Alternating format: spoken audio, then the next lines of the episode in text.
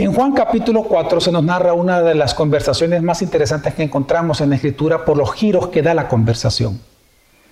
Se nos narra que Jesús pasa por Samaria y que cuando una mujer, la samaritana, llega al pozo de Jacob, donde Jesús se encontraba sentado, Jesús le pide agua. Cuando Jesús le pide agua, ella le reconviene y, y, se extraña y le dice que por qué siendo judío le pide a ella, siendo samaritana, un vaso con agua. Jesús le dice que si ella supiera quién está hablando con ella, ella le pediría a él agua.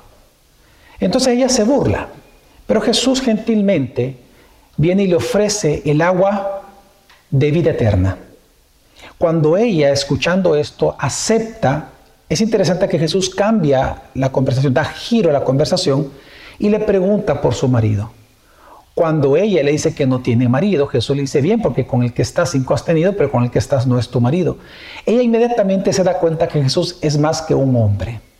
Ella le llama un profeta. En ese instante ella aprovecha y le pregunta a Jesús sobre el lugar correcto de adoración. Recordemos que los samaritanos iban a adorar al, monte santo, como le llamaban ellos, al monte Gesirim, mientras que los judíos adoraban en Jerusalén.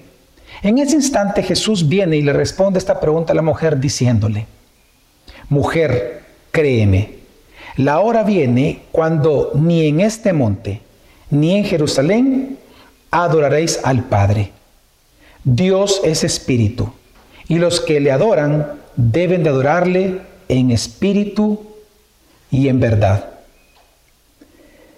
Cuando nosotros leemos en Juan 4, versículo 24, que Jesús dice, Dios es espíritu, esta es la única vez en toda la Biblia donde aparece esta frase. Pero qué importante es porque es dicha por el Hijo encarnado. Y es que Jesús habló mucho acerca de Dios. Jesús habló muchísimo de los atributos de Dios, pero la única vez que le ocupó la fórmula Dios es, la ocupó aquí, diciendo de que Dios es espíritu.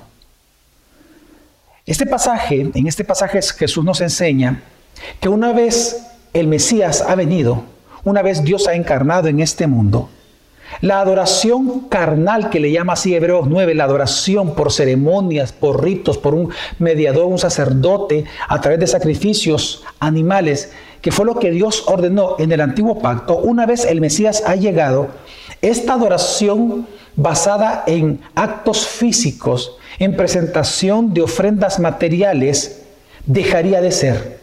Porque una vez viene el Mesías, la verdadera adoración que es en el Espíritu, debe de iniciar e iniciaría a causa del Evangelio. En este pasaje lo que Jesús está enseñando específicamente es que porque Dios es espíritu, la adoración que Dios merece y que Dios requiere es una adoración espiritual y ya no material. Sabemos de que Dios ordenó ese tipo de adoración material que Hebreos 9 le llama carnal o física, porque había muchos elementos físicos, pero ahora Jesús le dice, mira mujer, ya no va a ser necesario un lugar, sino que ahora lo que interesa y lo que siempre le ha interesado a Dios, quien es espíritu, es que sea espiritual, adoración espiritual. Ahora lo importante ya no es el dónde, sino el cómo de la adoración. Si la adoración es física o espiritual si la adoración es falsa o es verdadera, si es solamente sombras como lo fue en el antiguo pacto o ya es una realidad. Por lo tanto, ahora lo importante para nosotros es entender que la Biblia nos está enseñando que la naturaleza de Dios es el fundamento de nuestra adoración como iglesia. Lo que Jesús está enseñando en este pasaje es que entre más nosotros conozcamos la espiritualidad de Dios, mejor le vamos a adorar a Él. Por lo tanto, este día yo quiero ocupar el resto del tiempo para poder responder algunas preguntas acerca de la espiritualidad de Dios. ¿Qué significa? ¿Qué significa de que Dios es espíritu? ¿En qué consiste esta espiritualidad de Dios? ¿Por qué Jesús quiso dejar claro este atributo de que Dios es espíritu. Hermanos, hoy veremos nosotros de que Dios es espíritu y por cuanto Él es así, entonces nosotros debemos de adorarlo en espíritu y en verdad. Así que vamos a comenzar en primer lugar leyendo una vez más, dice el versículo 24, Dios es espíritu. Y los, y los que le adoran deben adorarle en espíritu y en verdad. Hermanos, Dios es espíritu. ¿Qué significa de que Dios es espíritu? Bueno, significa varias cosas implican varias cosas. Y en primer lugar, lo primero que Jesús nos está enseñando, hermanos, es que Dios no tiene cuerpo físico. Aquí ya estamos entrando a la gran doctrina de la incorporeidad de Dios. Dios no tiene cuerpo físico. Cuando nosotros decimos, cuando la Biblia habla de que Dios es espíritu, lo primero que está indicando es que Dios no tiene cuerpo material. Dios no es una sustancia material. Dios no es materia. Y Jesús lo dejó claro. Recordemos cuando Jesús resucitó y se aparece a sus discípulos en Lucas capítulo ya 24, versículo 39, Jesús les dice, mirad mis manos y mis pies, que soy yo mismo, palpadme y ved, porque un espíritu no tiene carne ni huesos, como veis que yo tengo. Lo primero que nos dice la palabra espíritu cuando se refiere a Dios es que Dios no tiene cuerpo físico. Y esto es importante a nuestra fe. Porque cuando nosotros entendemos de que Dios es espíritu, es decir, que no tiene cuerpo material, por eso entendemos entonces de que Dios en su ley, él, mismo prohibió que hiciera, el ser humano hiciera alguna imagen tallada, no importa de qué material, es prohibido hacer una imagen del Dios que es espíritu, porque Él no es materia, Él no tiene cuerpo físico. De hecho, esto lo dejó claro incluso el apóstol Pablo, cuando él estaba predicando en el Areópago de Atenas, lo leímos algunas semanas, dice el versículo 29 de Hechos 17, no debemos pensar que la naturaleza divina sea semejante a oro, plata o piedra, esculpidos por el arte y el pensamiento humano. Es decir, por esta virtud de su naturaleza, en la Biblia se nos enseña, Dios nos manda que la veneración a cualquier imagen de Dios, ya sea imagen material o imagen concebida en nuestra imaginación que no corresponde a su palabra, eso es idolatría. Hace algunas, algunos meses atrás, viendo un programa de una discusión futbolística española, en este programa apareció un gran portero que fue hace muchos años, que se le llama, el, apodo de es el, el, Loco Gatti. En este programa, uno de las personas asistentes al final le dijo, mira, este, un gran primo mío que es un gran dibujante, le dijo, te manda este cuadro para ti. El loco, el loco Gatti pues se emocionó y le dijo, de verdad, me traes un cuadro, sí, aquí está. Y cuando él saca de su mochila el cuadro y se lo regala, y todo esto fue en vivo, él se le queda viendo el cuadro y dice, ¿qué es esto? Es un retrato tuyo, le dice. ¿Qué es esto? Le dice el, el, logo, el Gatti. Esto es un retrato tuyo. Y él enseña a la cámara y él dice, pues, pues, esto está feo, esto yo no soy. Yo no soy este, yo no sé qué es esto, pero yo no soy este. Y para serle franco, hermanos, cuando yo vi el cuadro estaba bien feo.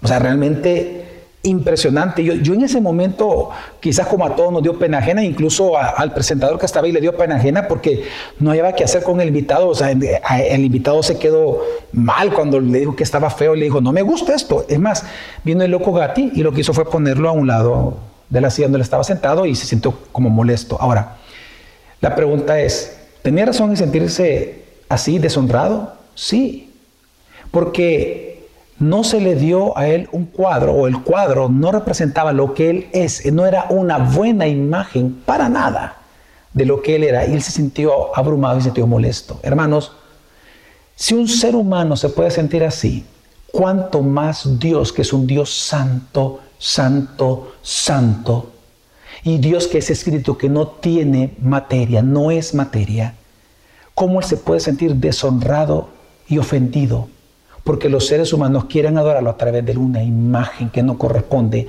a quién es Él. Nosotros por eso encontramos en la Biblia de que cualquier veneración o adoración a una imagen, pensando o diciendo de que ese es Dios, eso es idolatría. Por eso Jesús vemos que en esta conversación con la mujer samaritana le dijo, ni en este monte, ni en Jerusalén adoraréis. ¿Por qué? Porque una vez vino el Hijo, La adoración ya no puede estar centrada ni en lugares físicos, ni en imágenes, ni en ritos, ni en ceremonias, en nada que sea físico, sino que la adoración tiene que ser espiritual. Nosotros sabemos, hermanos, que en el Antiguo Testamento Dios proveyó sí un sistema religioso basado en cosas físicas. Encontramos, por ejemplo, que Dios mandó que tiene que ser adorado en un lugar santo, con objetos específicos, con personas llamadas sacerdotes, a través de ritos específicos, ceremonias específicas, ofrendas específicas, todo cosas materiales. Pero precisamente a este sistema basado en estas cosas físicas, acciones físicas, Hebreos 9 le llama una ley carnal. Una ley carnal porque estos elementos, por ser materia, solo podían purificar la materia del ser humano, lo que es la carne, el cuerpo físico. Hebreo así lo dice, que estas, estas ceremonias lo único que podían hacer era purificar el cuerpo humano, la parte material, mas no la parte inmaterial. Por eso se le llama una ley carnal, porque no podía limpiar el corazón. Pero ahora en el Nuevo Testamento nosotros vemos que el enfoque de Dios ya no son estos ritos, ya no son estos objetos materiales, ya la adoración que Dios requiere no es una adoración carnal bajo la ley carnal, bajo expresiones de la carne, ya no es necesaria estas cosas, sino que lo que Dios requiere y siempre lo ha requerido aún en el Antiguo Testamento es la adoración de un espíritu regenerado, de un corazón contrito y humillado delante de Él. La adoración que Dios requiere es espiritual porque Dios es espíritu. Pero en segundo lugar, también encontramos que cuando, cuando Jesús dice Dios es espíritu, también se refiere a que Dios, por no tener cuerpo, Dios es invisible. Cuando hablamos de la gran doctrina de la invisibilidad de Dios, lo que estamos diciendo es que Dios no puede ser visto por ojos humanos. Hermanos, Dios no tiene tamaño, Dios no tiene forma, Dios no tiene color que nosotros podamos observar o ver con nuestros propios ojos, sino que solamente nosotros podemos observar los atributos de Dios, quién es Él, los atributos invisibles de Dios a través de sus obras. Esto es lo que nos dice Romanos capítulo 1 versículo 20. Nos dice, porque las cosas invisibles de Él, la invisibilidad de Dios, porque las cosas invisibles de Él, es decir, ¿verdad? Su eterno poder y su deidad, se hacen claramente visibles desde la creación del mundo, siendo entendidas por medio de las cosas hechas, de modo que no tienen excusa. Lo que está diciendo, y conocemos este pasaje muy bien en nuestra iglesia, es que Dios que es invisible porque Él es espíritu, la manera en que nosotros conocemos las cosas invisibles de Dios, sus atributos, es por la obra que Él ha hecho en el mundo. A través de sus obras, de sus actos poderosos, actos redentores, nosotros conocemos, podemos observar no solamente la existencia de Dios, sino que podemos conocer cosas invisibles acerca de Él. Sin embargo, el gran problema ha sido es que nosotros, la humanidad entera, por ser seres sensuales, es decir, seres que basamos nuestra vida en lo que vemos, oímos y sentimos, seres sensuales, lamentablemente la humanidad ahora sí ha puesto excusa. Lamentablemente piensan en las, nuestras culturas que porque ellos no sienten a Dios, no ven a Dios, no oyen a Dios, entonces ellos asumen de que Dios está ausente. Y lo que nosotros vemos a nivel mundial es que las culturas, las sociedades están creciendo con una sensación de abandono. Y ellos mismos han dicho y creen de que Dios o bien no existe o Dios bien está muerto. Lamentablemente, lo que ellos no entienden, o por lo menos como dice la Escritura, ellos en su necedad, dice ya luego el versículo 21 de Romanos 1, en su necedad, en su propio envanecimiento racional, ellos han decidido cambiar esta gloria de Dios, del Dios invisible, por una imagen corruptible de aves, cuadrúpedos, reptiles y de seres humanos. Lamentablemente la sociedad no quiere reconocer de que Dios es un Dios invisible, que Dios es espíritu. Hay una parábola bien interesante que el escritor Anthony Flew, él narró, él escribió acerca, él inventó acerca de, de cómo sería la conversación en tiempos modernos acerca de Dios. En la parábola él cuenta que hay dos exploradores que ellos salen a la selva africana, a la parte más recóndita de una selva africana, y que dice que ellos en esta selva tan exuberante, de repente se encuentran en la parte más remota con un bello jardín y ellos se extrañan porque en medio de la selva encuentran que hay un jardín en donde todas las flores muy bellas están ordenadas simétricamente. Están eh, puestas con, colores y, y, formas similares de manera recta, simétrica, es un jardín y en donde cuando ellos se acercan se dan cuenta que no hay una sola maleza. Está perfectamente cuidado el jardín y se dan cuenta que el jardín, ellos dicen, es imposible que este jardín esté en medio de la selva, tan bien hecho, tan simétrico, tan ordenado y completamente limpio si no estuviera cultivado por un jardinero. Entonces ellos esperaron al jardinero. Pasó un día y no nunca llegó el jardinero.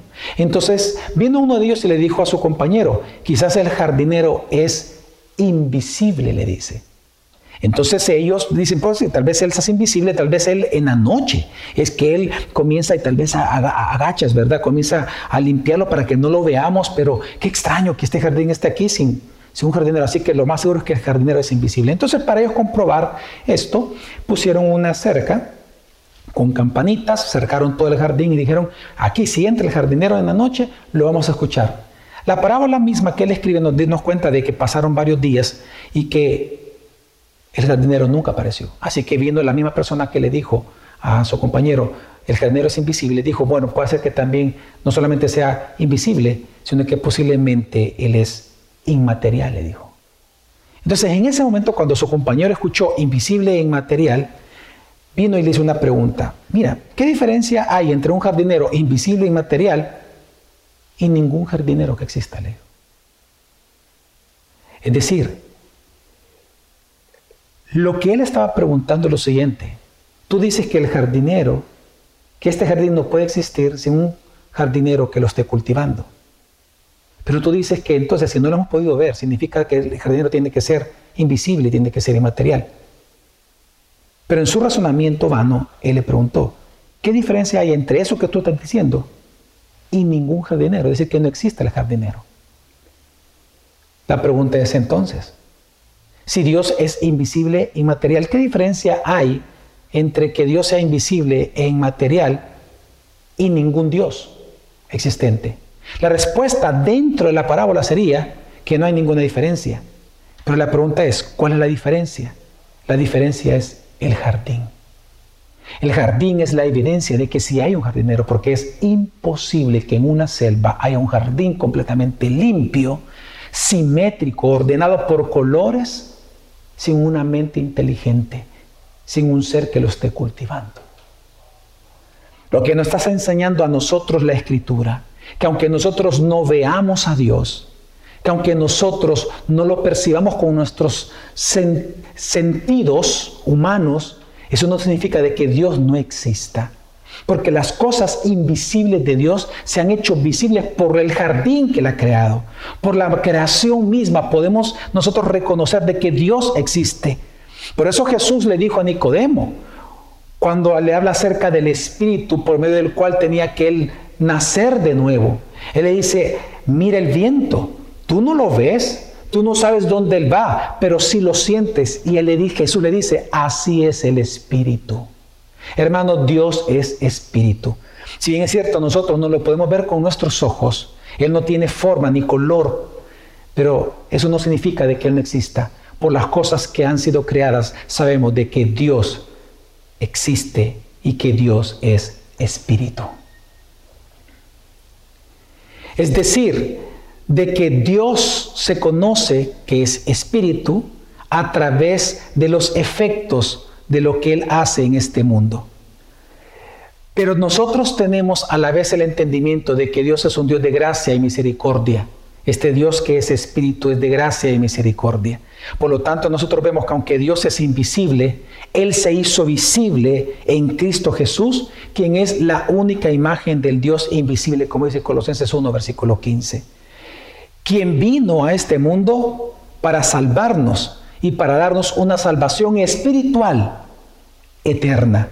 Tal como lo dice en 1 Timoteo capítulo 1 versículo 17, cuando luego de, antes de este versículo se nos viene hablando de la maravillosa salvación que hay en Cristo Jesús, entonces viene Pablo y dice en el versículo 17, por tanto, es decir, porque Cristo ha encarnado y nos, y nos ha traído una salvación espiritual, entonces dice Pablo, por tanto, al Rey de los siglos, inmortal, invisible, al único y sabio Dios, sea honor y gloria por los siglos de los siglos. Amén. Hermanos, si bien es cierto, Dios es un Dios invisible, es hecho visible solamente por la imagen de este Dios invisible, la cual es Jesucristo, nuestro Dios salvador de nuestro espíritu humano. Pero en tercer lugar, cuando nosotros vemos en la Biblia que Jesús dice que Dios es espíritu, encontramos que se refiere a que Dios es un ser personal. Dios es un ser personal y consciente, es decir, con un conocimiento y con una voluntad y con un afecto. Es decir, hermanos, Dios no es, como muchos posmodernistas están enseñando, Dios no es una fuerza o una energía impersonal, sino que Dios es un ser personal que busca relacionarse personalmente con cada uno de nosotros. Y eso está implícito en las mismas palabras de Jesús a la samaritana cuando le dice, porque el Padre busca adoradores. El Padre busca adoradores. Cuando Jesús dice el Padre, aquí encontramos un antropomorfismo, es decir, una representación al entendimiento humano de cosas que nosotros conocemos, que nos describe una realidad y una verdad espiritual acerca de Dios. Aquí vemos de que Dios es puesto con una figura de un Padre, pero para que nosotros entendamos de que Dios no es una fuerza una energía impersonal, sino que es un ser personal, con voluntad, con afectos, con pensamientos, que quiere relacionarse con nosotros, incluso como un padre con un hijo. Lo que encontramos aquí en la Biblia cuando Jesús le dice, el Padre busca adoradores, le dice a la samaritana, lo que Jesús está enseñando es que Dios es un, es un ser personal. En primer lugar se presenta como un Padre, pero en segundo lugar dice, busca adoradores. La palabra buscar significa que Él está buscando, inquiriendo intencionalmente con un propósito específico. Esto lo que nos está diciendo de que Dios es un Dios que piensa, es un Dios que tiene voluntad, es un Dios que tiene afectos, es un ser personal. Pero lo que pasa, hermanos, que tenemos que entender es que históricamente al hombre siempre le ha convenido predicar o creer o pensar de que Dios es una fuerza impersonal o una energía impersonal. Eso históricamente le ha convenido al hombre, pues al no haber alguien para ellos que se sienta ofendido, por lo tanto no hay necesidad ni de arrepentimiento, no hay miedo o temor al castigo eterno, por lo tanto, si Dios solo es una energía impersonal, no hay pecado, no hay de qué arrepentirse. Por eso nosotros vemos que al ser humano caído le interesa predicar de que Dios solamente, si en verdad existe para ellos, solamente es una energía, una fuerza impersonal, porque al ser impersonal significa de que tú no lo ofendes y al no ofenderlo, entonces tú no eres pecador y no tienes que rendirle cuenta a nadie y no tienes que arrepentirte y tienes que vivir tu vida como tú quieras. Pero para lamento de ellos, la Biblia enseña todo lo contrario.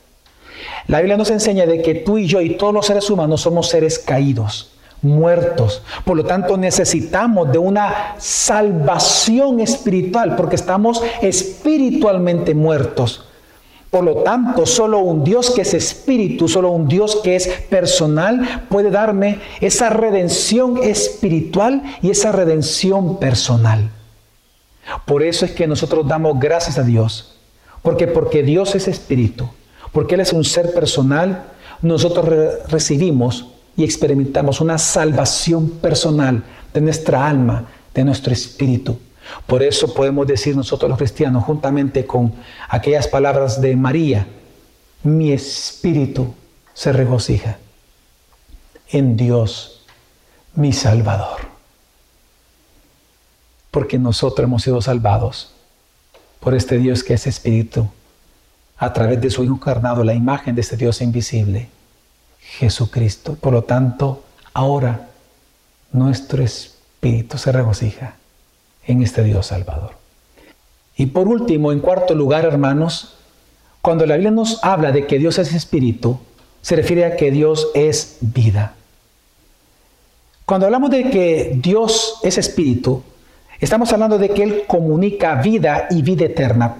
Por eso vemos de que Jesús en esta conversación con la samaritana le ofrece el agua que produce vida y que produce en aquellos que salva un río de agua viva, porque Dios mismo, Él es la vida misma en sí mismo. La palabra espíritu en la escritura tiene diferentes significados. Uno de los más repetidos es la palabra viento o la palabra aliento. Esta palabra aliento se ocupa como la vitalidad de las cosas creadas. Es decir, esta palabra espíritu se le asigna a los ángeles porque son seres vivientes, se le asigna a los hombres porque tienen, tienen vida y por lo tanto también se le asigna a los animales, aunque quiero hacer la aclaración que según Eclesiastés, este espíritu que Dios le da a los animales, este aliento de vida, es muy distinto en todo sentido y con un destino eterno, un destino simplemente diferente al del hombre, que incluso no tiene un destino eterno, sino que simplemente deja de ser. Pero lo que trato de enseñarles es que esta palabra espíritu, en la Biblia, uno de sus usos más comunes es hablar de la vitalidad, en este caso también del ser humano. Por eso encontramos en Santiago capítulo 2, versículo 26, que dice que el cuerpo sin espíritu está muerto. ¿A qué se está refiriendo Santiago? Bueno, que el cuerpo humano sin su espíritu, que es lo que le da vida, entonces está muerto. Hermanos, en este sentido y con este significado, podemos comprender que la espiritualidad de Dios se refiere a su actividad de comunicar vida.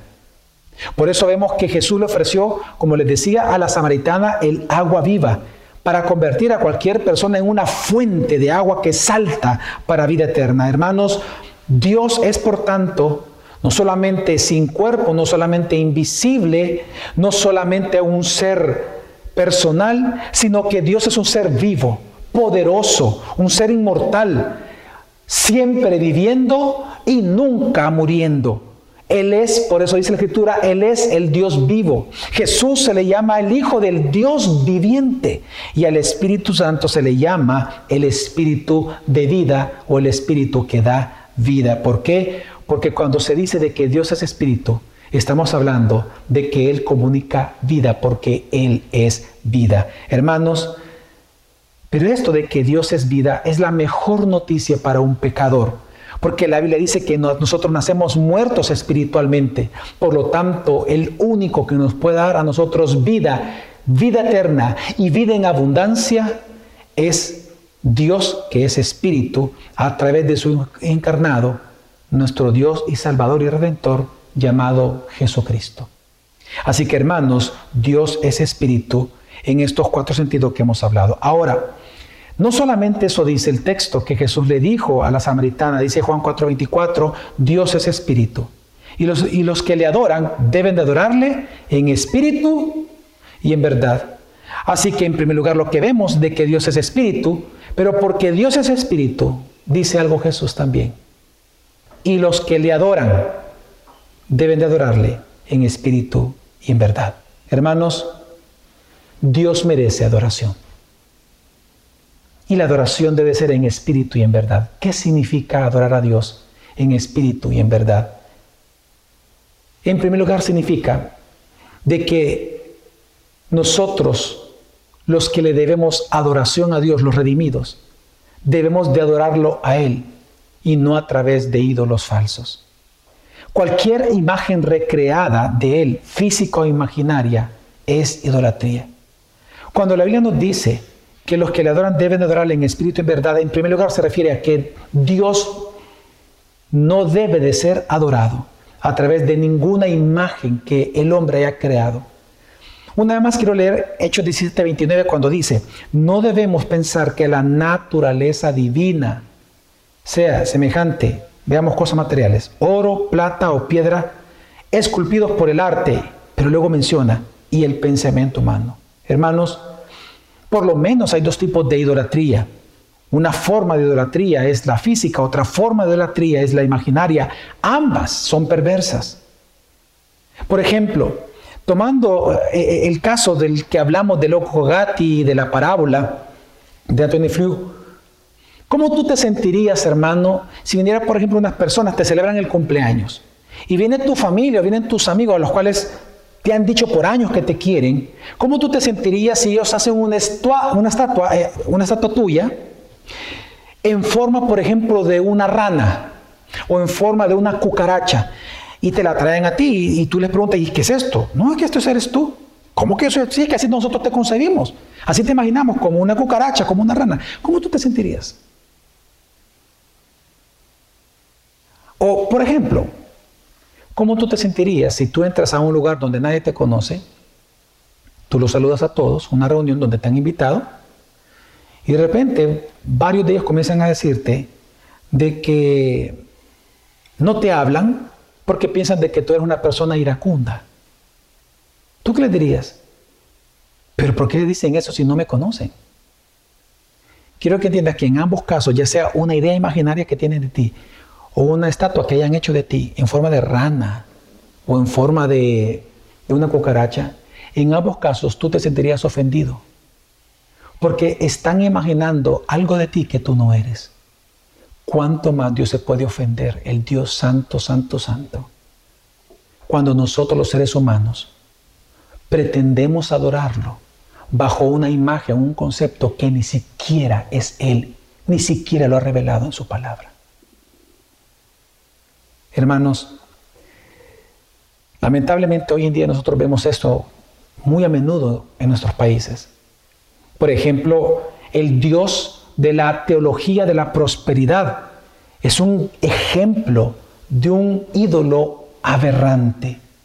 Porque imagínate, el Dios de la teología de la prosperidad se presenta como un Dios al cual tú le puedes comprar beneficios espirituales, bendiciones espirituales a través de cosas materiales. Yo te doy cinco pesos y pacto contigo para que tú después me des a mí un millón de dólares. ¡Wow! ¿Realmente así es Dios? ¿Así es el Dios que encontramos en la Biblia? No. Por eso Jesús le dijo a la samaritana, Dios es espíritu. Y los que le adoran deben de adorarlo en espíritu y en verdad, es decir, basado en la revelación del Evangelio. Una adoración espiritual conforme a lo que Dios ha revelado de sí mismo, de cómo Él quiere ser adorado. Así que la primera cosa que significa, verdad que significa adorarlo en espíritu y verdad, es que Dios no debe ser adorado a través de ídolos. Pero en segundo lugar, es que se refiere a que nosotros tenemos que adorarlo de una manera simple. Hermanos, adorar a Dios debe de ser a través de una forma simple, a través del Espíritu. Hermanos, nosotros encontramos en él de que Dios ha inspirado en su palabra la manera en que debemos de adorarlo. Hacerlo, por ejemplo, de una manera en la que no ha sido ordenado por Dios en escritura, es presentar fuego extraño en su altar, porque eso no honra ni su santidad ni su divinidad. Y esto lo vemos claramente en Levítico capítulo 10, versículo 1 al 3. Dios ha dejado claro en su palabra cómo Él quiere ser adorado. Dios es espíritu. Y los adoradores que Él busca es que le adoren en espíritu y en verdad. Una vez más, nosotros sabemos que en el Antiguo Testamento Dios ordenó ser adorado por ritos, ceremonias, personas, lugares específicos, pero ahora en Cristo la adoración que Dios demanda es una adoración simple en espíritu y en verdad. Por eso es que, hermanos, cuando una iglesia o una persona añade objetos o acciones que consideran sagradas para su culto a Dios, esta persona o esta iglesia se está rebelando contra el Dios que es espíritu y él mismo está estableciendo una adoración basada en religión sensual y material. Por ejemplo, nosotros hace, claro, voy a hablar de hace 20 años atrás, mirábamos en algunas ocasiones como mujeres creían que se llamaban danzarinas, como mujeres, vemos en muchas iglesias como mujeres eh, que se llaman danzarinas ellas asignan al pandero o asignan a los colores de los trapos que usan a los pañuelos, los ven como objetos sagrados. Y en muchas iglesias ocupan este tipo de fenómenos, este tipo de aspectos sensoriales físicos, según ellos, para adorar a Dios.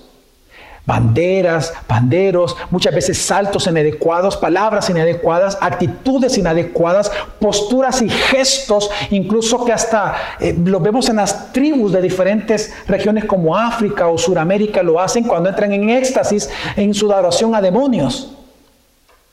Todo esto, hermanos, es decir, añadir objetos y acciones a la, a la adoración a Dios, hermanos, es ensuciar, entorpecer y revelarse con la adoración que Dios pide que tiene que ser simple, en espíritu y en verdad. Es decir, nacida de un corazón regenerado, es la adoración que Dios busca. Y lamentablemente muchas iglesias inventan muchas cosas, porque al no conocer de que Dios es espíritu, ellos no tienen base para su doxología, no tienen base para su adoración y por lo tanto inventan cualquier cosa pensando que ese cualquier cosa Dios lo va a aceptar porque se hace con un corazón sincero, mas no se dan cuenta de que su corazón sincero está sinceramente equivocado. Y lo que Dios requiere es ser adorado obedientemente. Porque más que sacrificios animales, más que panderos, más que todo eso, que son cosas físicas, ley carnal, Dios lo que busca es obediencia. Así que cuando la Biblia nos enseña que debemos de adorarlo en espíritu y en verdad se refiere a una adoración simple. Y por último, adorar a Dios en espíritu y en verdad se refiere a que tenemos que darle un servicio de adoración a Dios con todo nuestro espíritu regenerado. Hermanos, la piedad no solamente es una acción externa, sino que es servir a Dios con toda nuestra alma, con toda nuestra mente, con todas nuestras fuerzas, con un corazón regenerado. La adoración a Dios tiene que ser como nuevas criaturas, en alabanza, con salmos, con himnos, con estos cánticos espirituales basados en la palabra. Cuando la Biblia nos enseña de que tiene que ser adorado en espíritu y en verdad Dios, nos está enseñando de que Dios tiene que ser adorado con la palabra salmoniado con la palabra, cantarle con la palabra, orarle con la palabra, edificarnos con la palabra, disipularnos con la palabra. Por eso es que cuando una persona mete algo fuera, al, al discipulado, algo fuera de la escritura, eso no es adoración, eso no es edificación, eso no es piedad. Porque Dios, la adoración que Él busca es adoración en espíritu y en verdad, basado en el Evangelio, en la palabra escrita. Tu adoración personal, ¿cómo es, hermano? Pastor, ¿cómo es la adoración de tu iglesia? ¿Acaso gira en torno a la palabra o gira a tradiciones humanas o a inventos de niños y niñas? Dios merece ser adorado como su naturaleza exige ser adorada.